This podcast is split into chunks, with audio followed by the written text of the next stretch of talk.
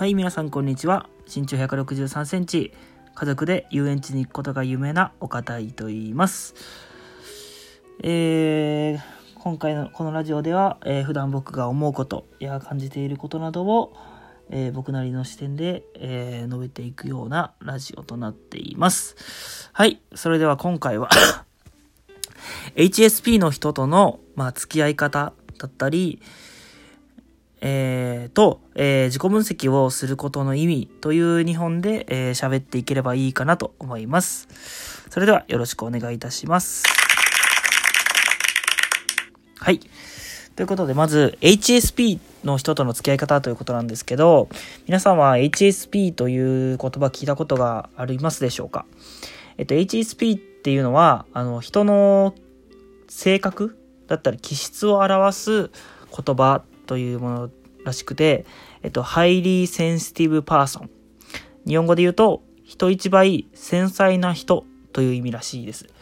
えっと、僕がこの HSP というわけではなくて、えっと、僕の友達に、えっと、HSP の人がいるので、あのこの言葉に僕も興味を持ち始めたという感じなんですけど、まあ、えっと、まあ、簡単にどういう人かっていうことなんですけど、まあ、先ほど人一倍繊細な人と言ったんですけど、まあ、例えば、あのー会話をしていたりするとき、もしくは何か自習室とかで、あのー勉強したりとか作業したりするとき、周りに結構人がいたり、えー音楽が流れてたりすると、結構まあ、たまに気が散ったりみたいなことがありますよね。だそういうのが、人一倍少し高めだったりして、なかなか、えー作業に没頭しづらい、だったりとか、まあ、あとは、えーまあ、とにかく刺激に対してすごく五感がすごく鋭いらしいので、あのーまあ、そうですね。人混みとか大きな音とかが出ると人一倍に割と、あのー気を取られてしまって、えー疲れてしまうと。いうことなので、HSP の人は他の人よりも、まあ、えー普段普通の社会で生きていく中では気づかれがしやすく生きづらいというふうに感じているみたいです。で、えっと、僕の、え友達も、最近その HSP なんじゃないかなっていうのを自分で言ってまして、あのそうですね。なんか少し悩んだりしてたんです。鬱なんじゃないかとかいうのとも悩んだりしてたんですけど、やっぱりなんか少し僕も調べてみたんですけど、うつ病とはまた少し違うみたいで、まあ、えっと、HSP っていうのはやっぱりその性格というので、病気とかではないらしいんですけど、で、うつ病とかとのまあ大きな違いは、うつ病は、の人は結構自殺願望だったりっていうのも出てきてしまうことがある。でも HSPO は、その敏感なだけなので、すごく、まあ、気づかれがしやすいという。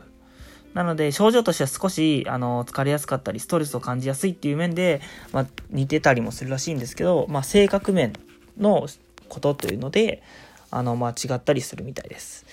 で、えーとまあ、ここからが本題なんですけど、えそういう、そんな HSP の人との、まあ、付き合い方、かけるべき言葉みたいなことなんですけど、僕はでも別に、あの、専門にそういうことを勉強したり扱っているというわけではなく、単純に HSP の友達がいるという人の、まあ、ただ一般的な、一般的というか、ただ個人の意見として、まあ、どういう付き合い方をしていったり、どういう言葉をかけてい、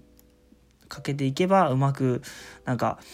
生きていけるのかなって思うんです。思う、うん、について少しちょっと話しゃべりたいかなと思うんですけど、あの、まあ、HSP の人の特特徴かわかんないですけども、僕の友達は、その、敏感になっであることでストレスを感じることっていうので本当にまさに生きづらさを感じている。なんで私だけなかなかそういうことができないんだろうとか人とは違うのはなんでなのかなとかいうのに悩んでたりするんですけど、まあ、僕は少し調べてみて HSP っていうのはまあ逆の面で捉えるとすごく得なこと得っていうとあれなんですけどまあいい面もあるんじゃないかなって思ってというのも HPSP の人はすごくまあ敏感なので、まあよく言えば気づかれ、あ悪く言えば気づかれしちゃうっていうこともあるんですけど、よく言えば他の人よりもすごく気づけたりとか、あのー繊細だからこそ、あの、細かいことを気にできる。気にすることが自然にできる。っていうのがあるので、細かい繊細さを求める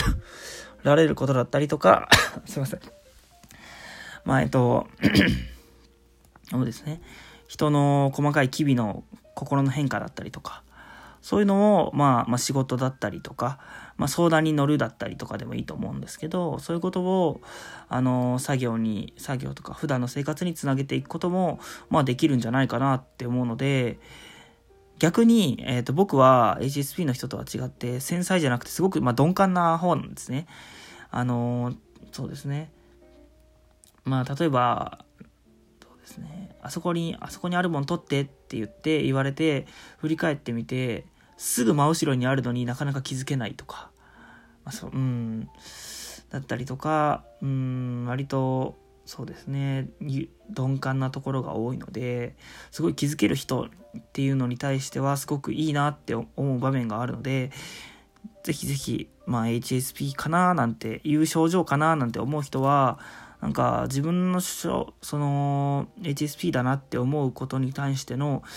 いい面、ポジティブな面っていうのを考えてみたら、割と何かしら自分の性格も好きになれたりするんじゃないかなって思います。ちなみに、ちなみに僕は、あの、HSP ではなくて、普通に、あの、なんか、鈍感で気づけない方なので、その HSP の方の気づける性格っていうのを少し見習って、どうやったら気づけるようになるのかっていうのを勉強させてもらえたらいいかなって少し思ってます。はい。っていう感じで HSP の人との付き合い方っていうことなんですけど、今後も、まあまたね、HSP の僕の友達とか、あのー、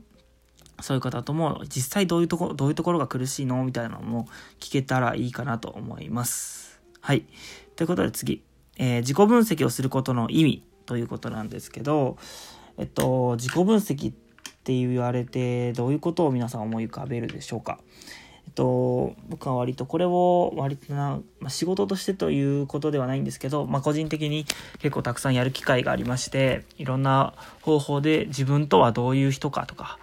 自分ってこういう人だよみたいなのを割と知るためのことをたく、まあ、ある程度やってきて、まあ、これからもやっていきたいなと思ってるんですけど、まあ、えっと、やったこととしては、簡単に言うと自己分析の目的としては、あの、まあ、自分のやりたいことを見つける、夢を見つけるために、まずは自己分析を始めました。で、やって、やってきたこととしては、まあ、えっと、自分の過去の歴史を振り返る、自分史っていうやつだったりとか、自分の過去の気持ち、今の気持ちっていうのがどういう感じで、あの、推移してきたのか、上がったり下がったりしてきたのかなっていうのを知るためのモチベーショングラフっていうのだったり、あと単純に、いきなり夢とかやりたいこととかを大きく考えると難しいので、あの、小さなことから、例えば、あの、何か食べたいとか、焼肉食べたいとか、もうすぐ寝たいとか、人間の小さな小さな、まあ、そうですね、えー、欲求を考えてみるっていうのを軸にやりたいことを100個あげてみるとか、いろんなことをやってみまして、今なんとなく、なんとなくというか、えー、今はそこから、えー、どんな社会を作りたいかなっていうところまで考えたりもすることができるようになりました。まあ、えっ、ー、と、その、どんな社会作りたいかなとかいうことに関してはまた別の機会に話したいなと思うんですけど、今回は自己分析をすることの意味っていうことで、そういういろんな自己分析をやってきた僕が思うこととしては、まあ、自己分析って、すごい自分のことを、まあ、うん、知るってていうだけじゃなくて、その先に自分のことを、まあ、好きになれる。自分の人生をこれからどう生きようかっていうのを、なんか楽しく人生を生きるためのものかなと思いました。えー、っと、まあ、実際やり始めた当初とかは、あの自分の嫌な部分、嫌な部分っていうか性格的にあの嫌なところだったりとか、全然自分って何も達成できてないじゃんとか、これまでの人生の後悔とか、すごい、まあ自分のあらというか、うん、認めたくないところがすごく出てきたりして嫌だなって思うこともあるんですけど、でもそれを含めて自分なんだって認めるところまでいけたら、すごい自分の、じゃあこれからの人生、まあこれからの人生100年時代なんて言われたりしてますけども、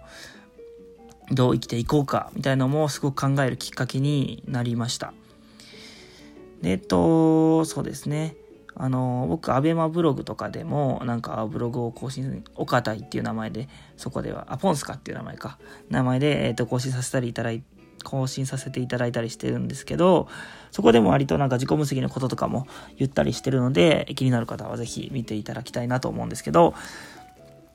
まあそうですね、そういう自己分析っていうのは、まあ、うん自分の人生を楽しく生きていくための、まあ一つの、なんか、うん、より良い時間の使い方の一つなんじゃないかなって思うので僕はこれからもそれをやっていきいってまたそれをなんか発信していけたらいいかなって思ってます。こういうふうに、まあ、ラジオだったり、えー、まあブログだったりとかいろんな形でツールすることでまた自分ってこういう人だよとか自分自分ってこういう人だったんだなっていう気づきにもつながってくるかなと思うのでまあ今後、今後ともそれは続けていけたらいいかなと考えてます。ということで、すみません。ちょっとうまくまとめてきれてないんですけど、HSP の人との、まあ、付き合い方ということで、ポジティブな言葉を、ポジティブな面を捉えるようにしていったらいいんじゃないかなっていうところ。で、もう一つ自己分析をすることの意味として、えー、まあ、新しい、楽しい人生の探し方を見つけるために自分と向き合うと。そういうことがあるんじゃないかなということで、その2本で、えー、話させてもらいました。それではまた次の放送でお会いしましょう。さよなら。